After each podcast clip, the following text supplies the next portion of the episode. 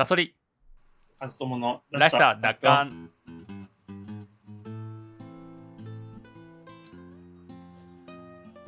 このラジオは自分らしくいたい。そんな思いを持つ我々が他人からの評価や偏見を恐れず本音で語り合うそういったラジオです。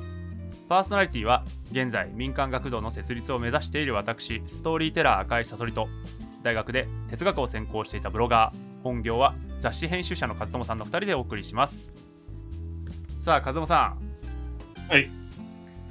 どうして日本人は新選組が好きなんだろうね？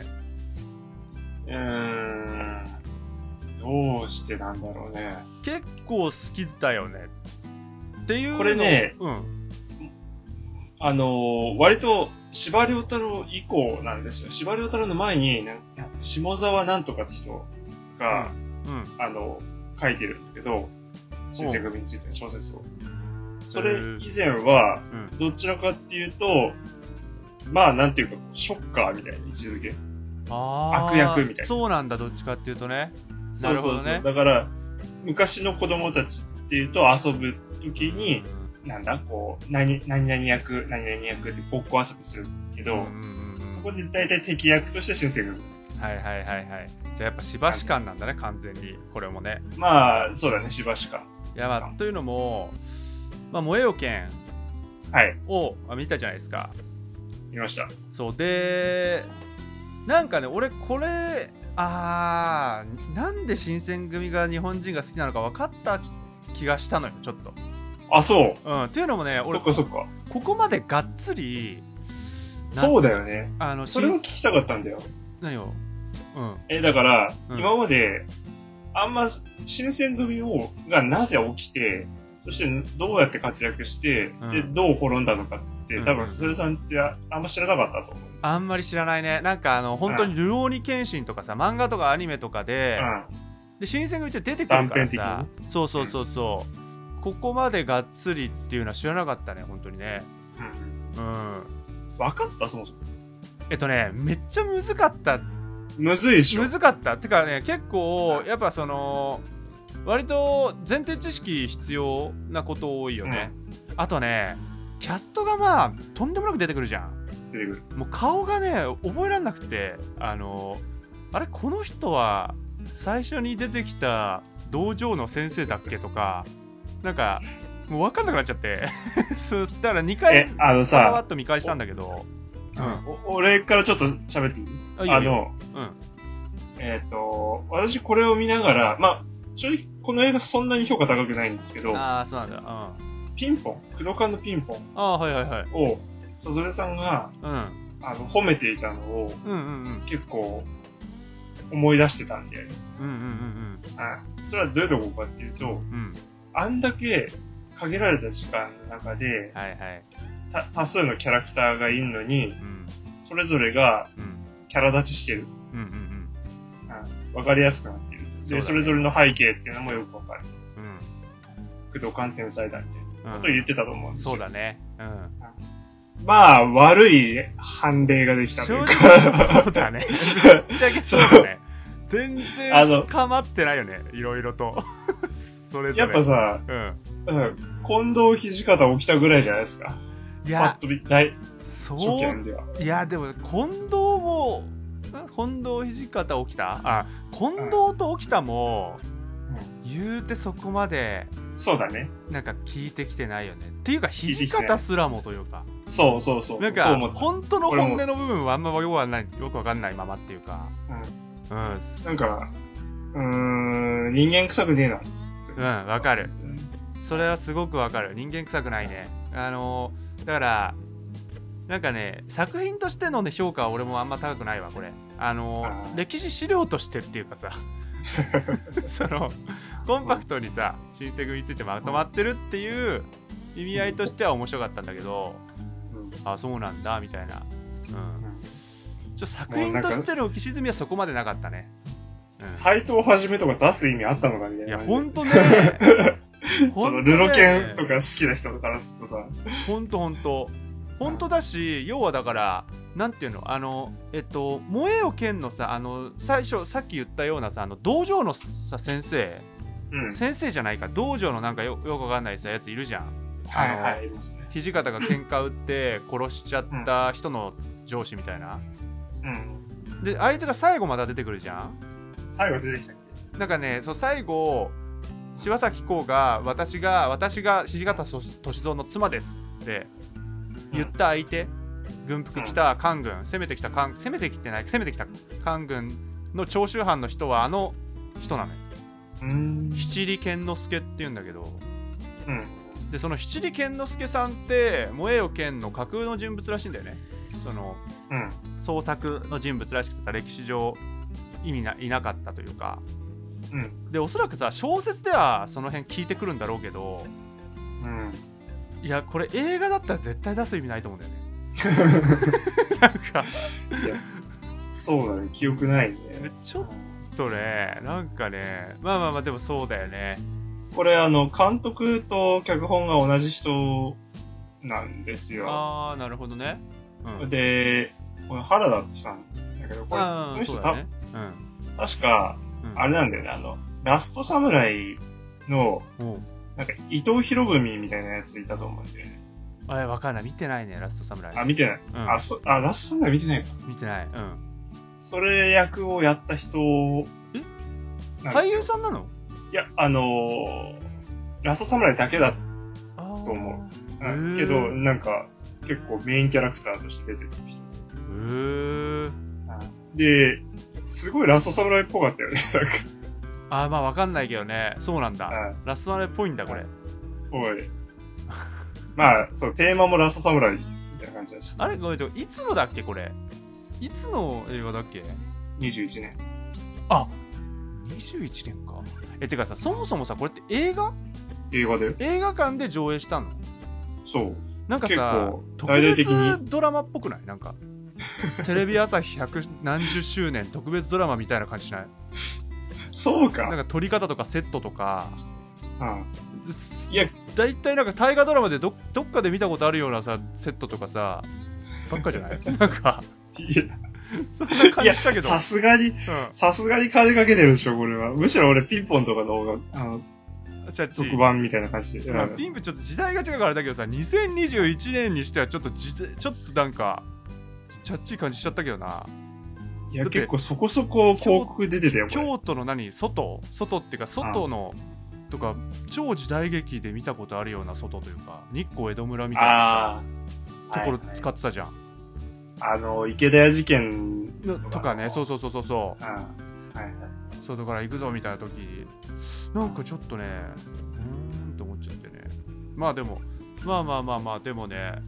でもまあとにかく面白かったんだけどはいはいはい。そあの新選組知るっていうところで。そうそうそう。そもそもさあのさ俺会津藩だ要はまさに新選組の誕生もそうだし、はい。会津藩がこんなかわいそうだと知らなかった。理不尽なはい。扱いだったんだっていうのも知らなかったわ。いやそうなんですよ。だってそっか。で結構じゃあそう和夫さんもあれだもんね。ふるさとというかまあ福島出身なのでやっぱそこはであるんだ、はい。その汚れ役をやらざるを得なくなってまあ、うん。ていうかこの映画では結構なよなよした当主がうんうんうん。なんかしあの流されてなんかやっちゃったみたいな感じにも見えるけどうん。もっと多分ねあの積極的にがを守るのは俺たちだみたいな思いでうん。受けたんじゃない受けたと思思いたいみたいなところがあえでもそういう感じだったでしょ？まあそっか、うん一応、うんうんうんうん。うん。なんかやっぱ、やっぱあれだったよね。あの、松平片森とん。慶喜って、やっぱこういう描き方なんだなってなる。ああなるほどね。俺もさ まさにあの前にさ高川慶喜について言ってたじゃない？あ話した話出たじゃんこのラジオで。そうそうそう。そう。確かにだからその慶喜がこういう感じなのもしばし感なんだろうね多分ね。いや、違うの？しばし、司馬遼は、むしろ慶喜を評価してる人だから、あそっかそっか。これは、この原田って人の描き方そっかそっか。なんかね冷血でねなんか、そう。えーすすぐ裏切ってみたいな。確かにその辺が仮に誤解されてるとしたらねちょっとかわいそうだよね慶喜もね。そうだね。慶喜もそうだし、その松平も、やっぱ、ね、もっと、思ったけどね。俺さ「白虎隊」っていうドラマを昔見たのよ。えっ、と、ヤマピーとか出てるやつ。あまさにそう。ヤマピあー。ー東山が松平かな？見た、俺も見た。あれも結構まあ好きというか。だあれがなんかね、えー？よようやくつながったっていうか。ああ。なんかカトゥーンとか出てたやつだよね。ああカトゥーンとかも出てたかもしんない。あうん。あ。覚えてる覚えてる。えーこんな悲惨なことあったんだっていうか。うんそう。えちなみにさこのさ本当にさその天皇家からの直筆の手紙が来てあ、さわかんない。うん。えあれだからそう本当にし史実なのかねどうなんだろう。いや俺なんで合図なんだろうって思っていや俺そう和夫さんがちょっと詳しいかなと思ったんだけどそうでもないなんで合え図に天皇から？うんはわかんない。なんか合図を最も頼みにしているみたいな手紙が来たって書いてあったじゃん孔明天皇単でしょ？純に、うん。単純に、当時の京都って、うん、うん、まあ誰も、あの、やりたくないわけですよ。京都守護職っていうのは。あそういう感じなんだそうそうそう。だかえら、誉れじゃないんだ誉れじゃない。あの、労を多くして得るものないみたいな感じで。そういう感じなんだそう。だからこそ合図もやりたくなかったんですよ。で、えーじゃああの、部下からも、とのあの気持ちはわかるけれども、そういうのは、あの、やめてくださいと。で、会津って福島でしょ？うん。福島から、あの、京都まで距離も遠いし、金もかかるし、うん。うん。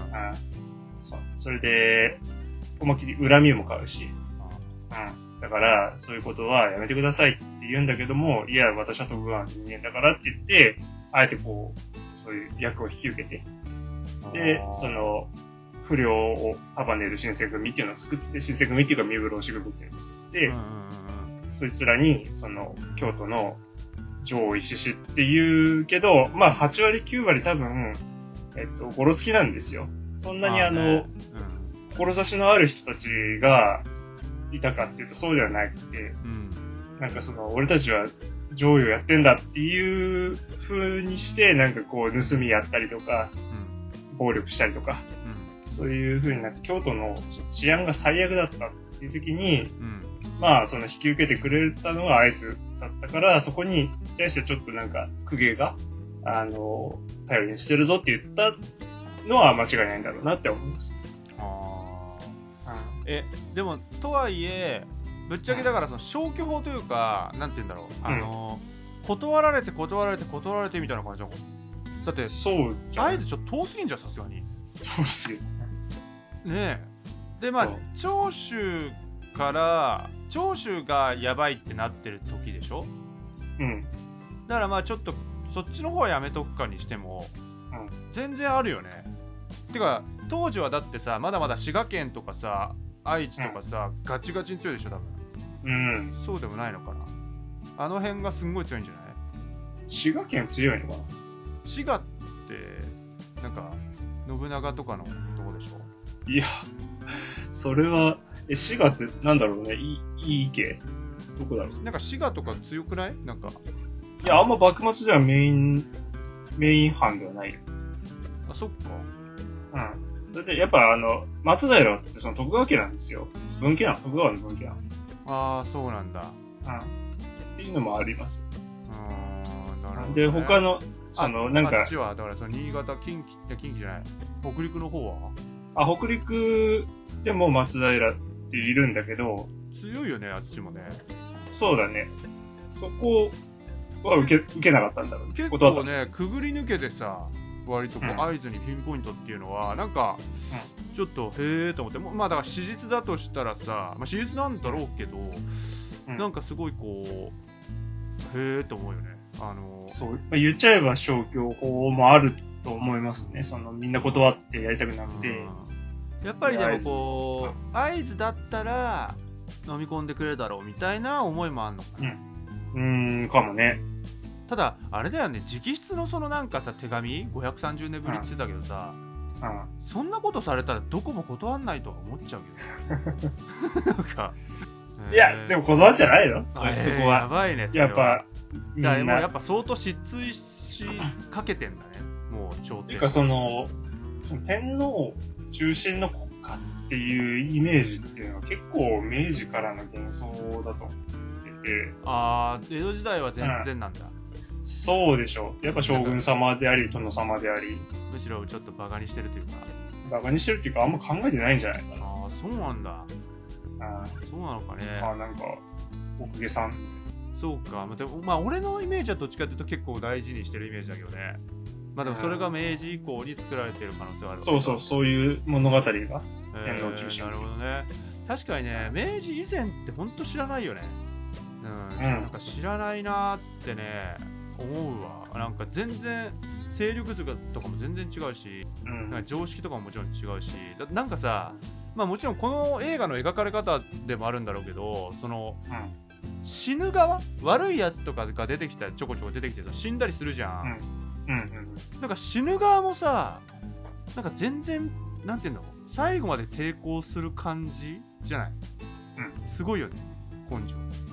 どういうこと？なんかヒーみたいなやついないじゃん。ああ、ああ、ああ。なんかぼもう血だらけになってもさ一応最後まで抵抗して死ぬみたいな人ばっかりだったっていうかさ。やっぱさ、その、チャンバラと違うところってさ、うんその柔道とかも殺し合いの中で生まれてきたもんじゃないですか。うんうんうん。だから、もう本当にあの、刀だけじゃなくて、うん。刀折れたらもう蹴ったりとか、は這いずり回ったりとか、はいはいはいはい。ね、あの寝技やったりとかさ、うん。さ、最後まで諦めない。っていう感じなんだね、だろうね。本当にもうなんか、そんななんかスタイリッシュな戦いじゃないんじゃないかな。あーすごいよね。いやすごいすごいなんか根性あるよそう山並さんとかもね。山並さん。山山並さんってあのああ、あいつか。伊藤秀明。あ違う。伊藤英明はえっと芹沢かも。セレザもうなんかそれも、えっと山並さんはあのメガネの人でさあの。副長のはいはいはいうちの一人もう一人でさはいはい。あのはい。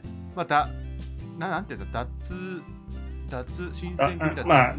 なんていうんだ？わかんないけど、うん。なんかね出るじゃん一回で出たら切腹なわけでしょルール的にうん。うん。なんかすごいヤクザ組織みたいな感じでさはい。そうだけどだから切腹してそれで戻ってくるわけじゃんうん。すげえかっこよくない？それうん。あの、実は山並って、うんあの、新選組ファンからすると、うんあの、かなり人気キャラなんですよ。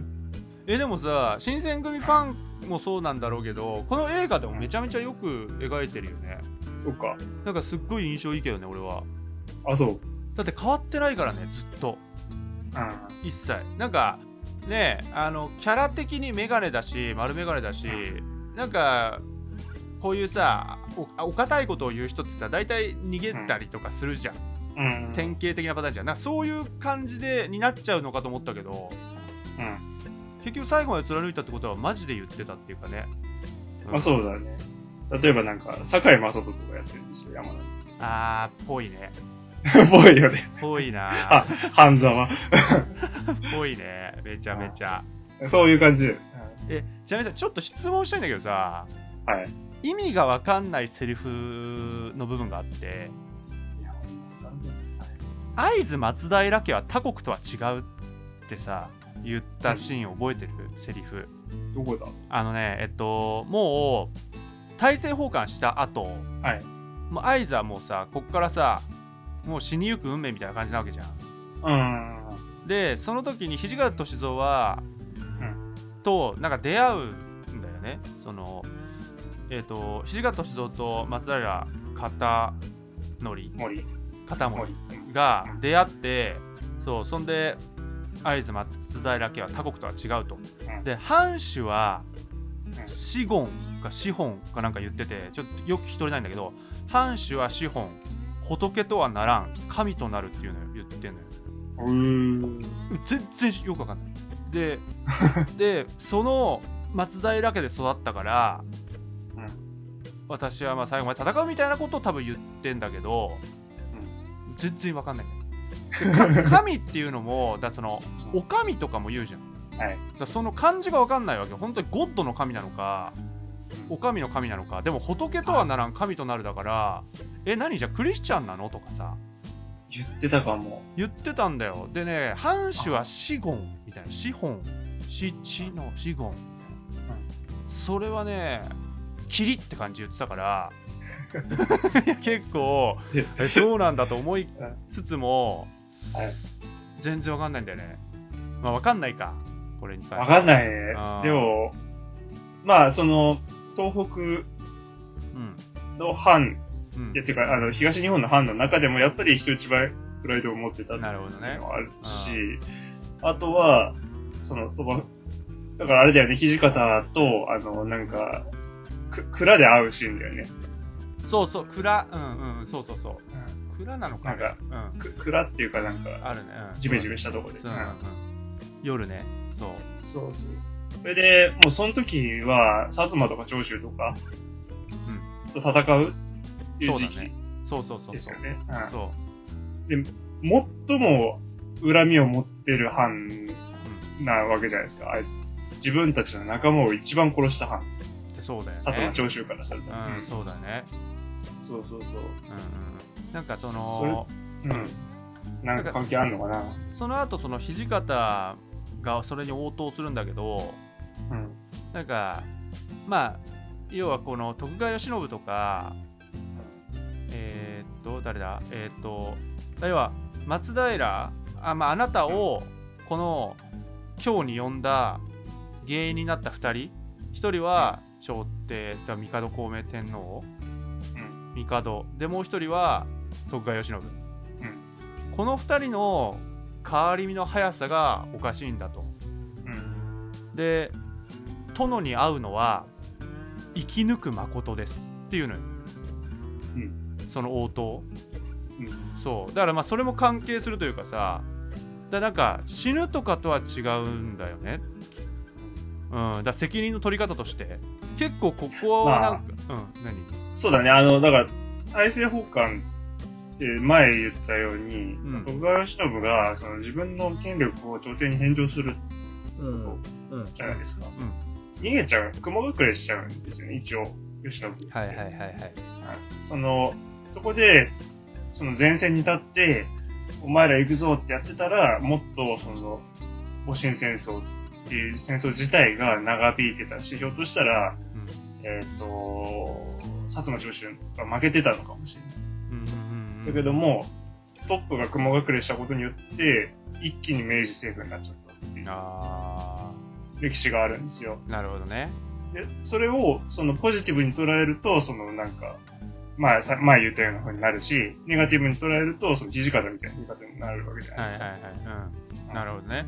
そこで、やっぱりあの、片森さん、殿様には、最後まで正義突き通ってほしいみたいな思いがあったらしいんですよ。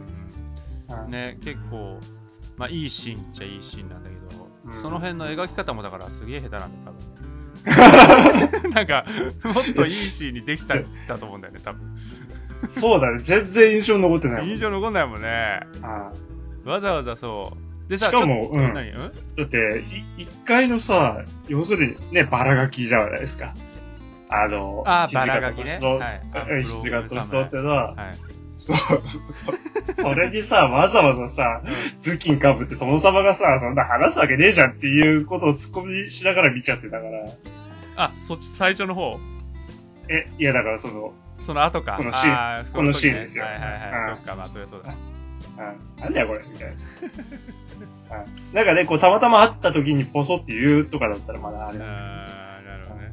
確かに。いや、土方呼び出して、それいいのかみたいな。突っ込んじゃった。まあね。まあ、あんま上手くない？まあそうなんだよね。正直ね。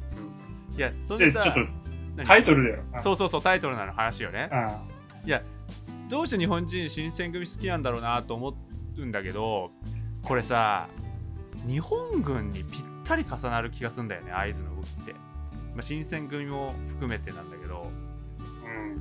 なんかやっぱりこれもだからそれひっくるめてしばし感なんだと思うんだけど要は軍部の上層部に振り回されてなんか。発行一遊っていう大義に動かされて天皇の命令ですって言ってうん。それでしかもね確かに。ねめちゃめちゃすげえ納得する。いやねで結局降伏するんだけど彼らは本土決戦まで行った行きたかったわけようん。で玉砕したかったんだようん。でそれができないままに口惜しいままに敗戦を受け入れるしかなかった人たちがうん。やっぱり新選組とか玉砕してるわけようん。最後まで行ってるわけようん。まあね。会津もそうだし最後まで自分の領土までだって降伏しなかったわけじゃんうん。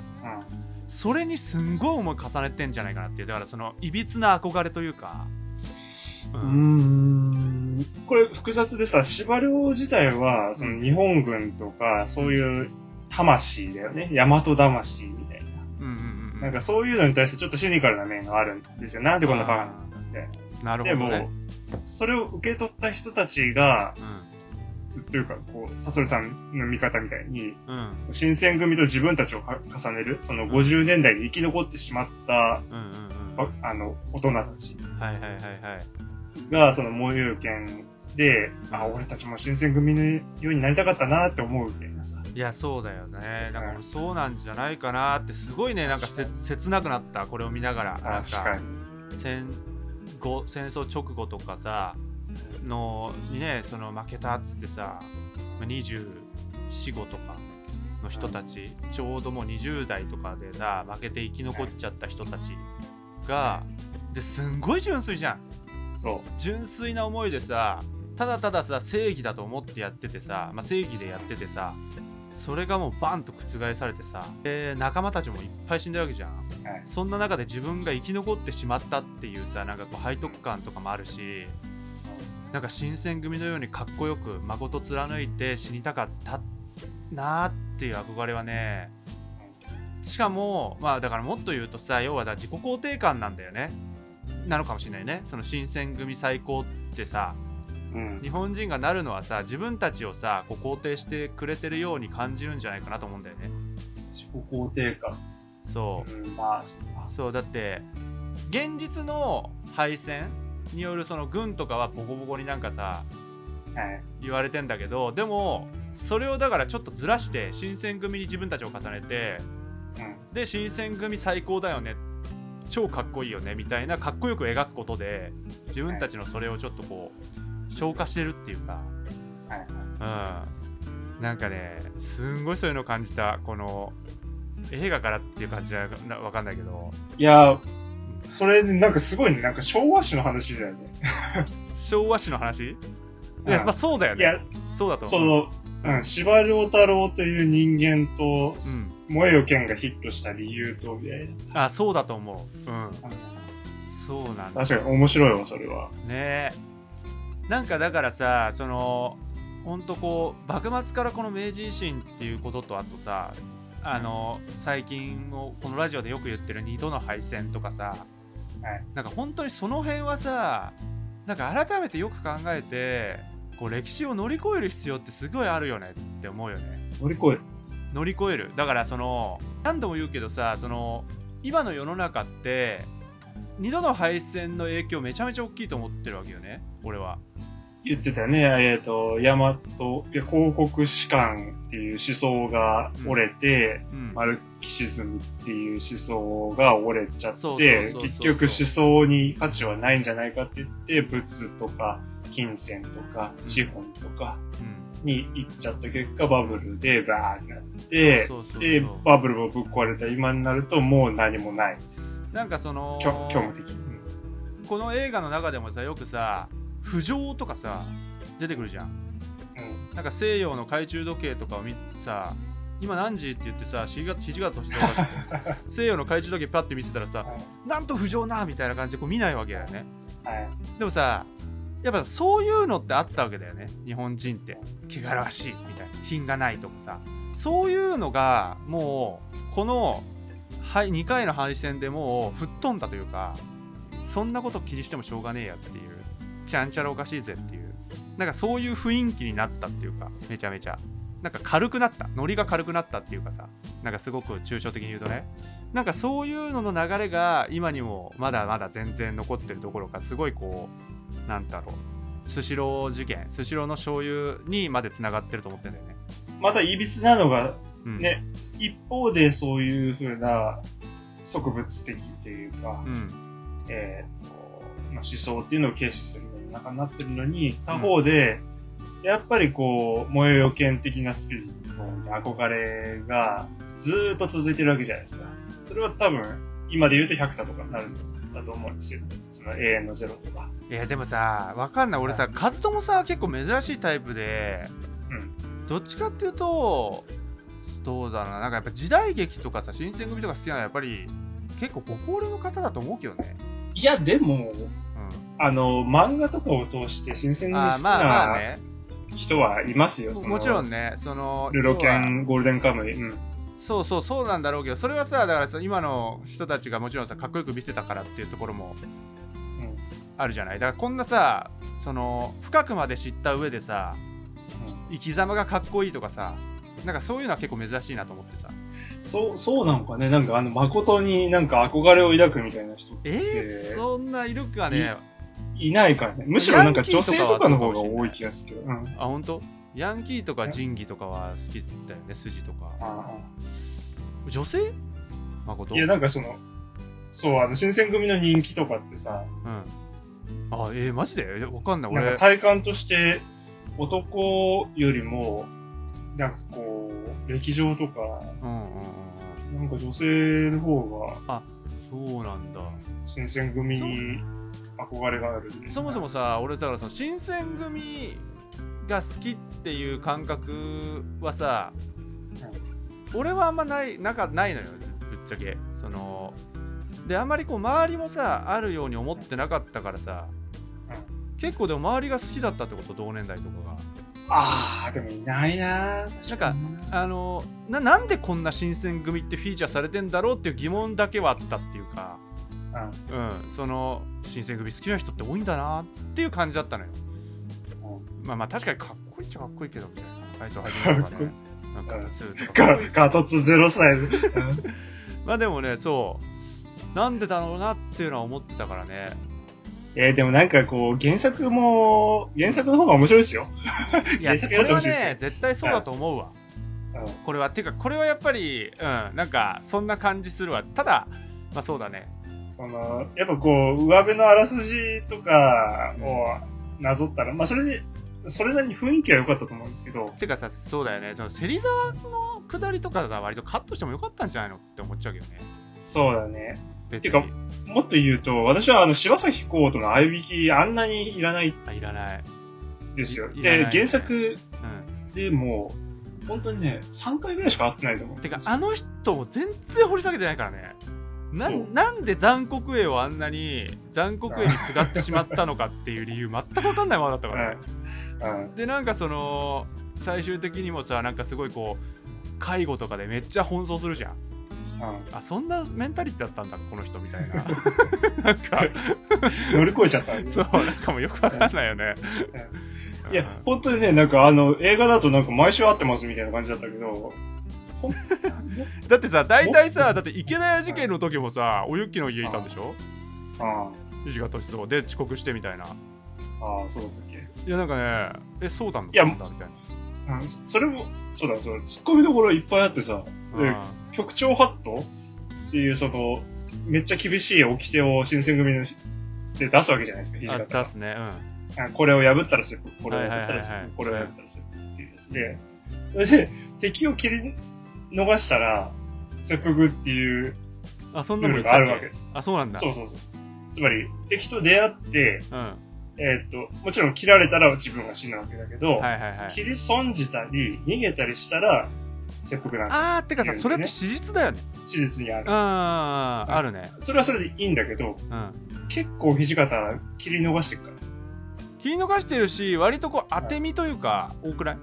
当て身してるよね。なんかその起きたとかもさ太もものあたりプシュって切って終わった終わったりとかさなんかあれ、あれみたいな？お前切腹する えでもわかんない。あの映画の中では言ってないのかな？ないよ。えだからそのルール。そいや、言ってたよ。あ言ってた？言ってた。ひどいね山並は切腹させといてそうそうそうそう。あれ、あれ土方は切腹だよ。だから、いろいろね、なんか、あの、そうだねここ深く書いてほしいってところがな、あの、んあれで、ここいらないだろっていうところがいやなんかそうあれで、みたいな。刀とかもさうんわかんないのよあのなんかなんで5両なのとかさなんかその。ものすごいサビがどうのとか。そううんだからもっとその入れるんならそのシーンを入れるんならもっと掘り下げろやって思うよね。そのなんか言葉だけで済ますなやみたいな。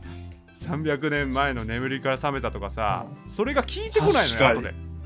あれとかもただただ入れちゃったシーンじゃん、まあなんかダイジェスト見てるみたいだね、いやひどいよね。本当に。本当だね。なんかだからこそ、うん。原作を読んでほしいな。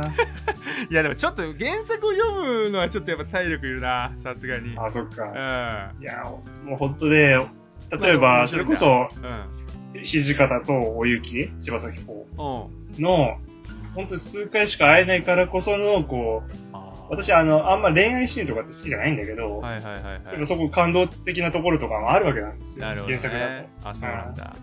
と。あんな毎週会ってるわけじゃないんですよ。なるほどねとか、いろいろあるんだけど。なるほどね。そうか。まあでもちょっとじゃあ点数いってみますか。そうだね、ちょっと、もう時間も時間だうん。から、何点ですかこれ。もうええよけん。60ですか。ら。60か。あでまあそっか。原作読んでる割には高いかもしれないね。まあ高くもねえのか。高くもないし、国評って感じはないってこと？国評ではない。まあでも雰囲気は良かったかなって。あ雰囲気？うん。確かに縦はね割と面白いかもしれないね、そうそうそう。あと血がプシュって出る感じとか。なんかそのリアル目指してんだろうなってのはわかる。時代劇みたいなジュクシュッみたいなのないもんね。そうそう。なんかシュピうん。ッシュピッって切れるじゃん。本当に切れてる感じで切れるよね。うん。あと切った後の刀に血がついてるのもいいなと思っああ。たうん。なんかであと袖で脱ぐやつとかは結構、ああやって脱ぐんだみたいな。ちなみにあ私は70点ですね。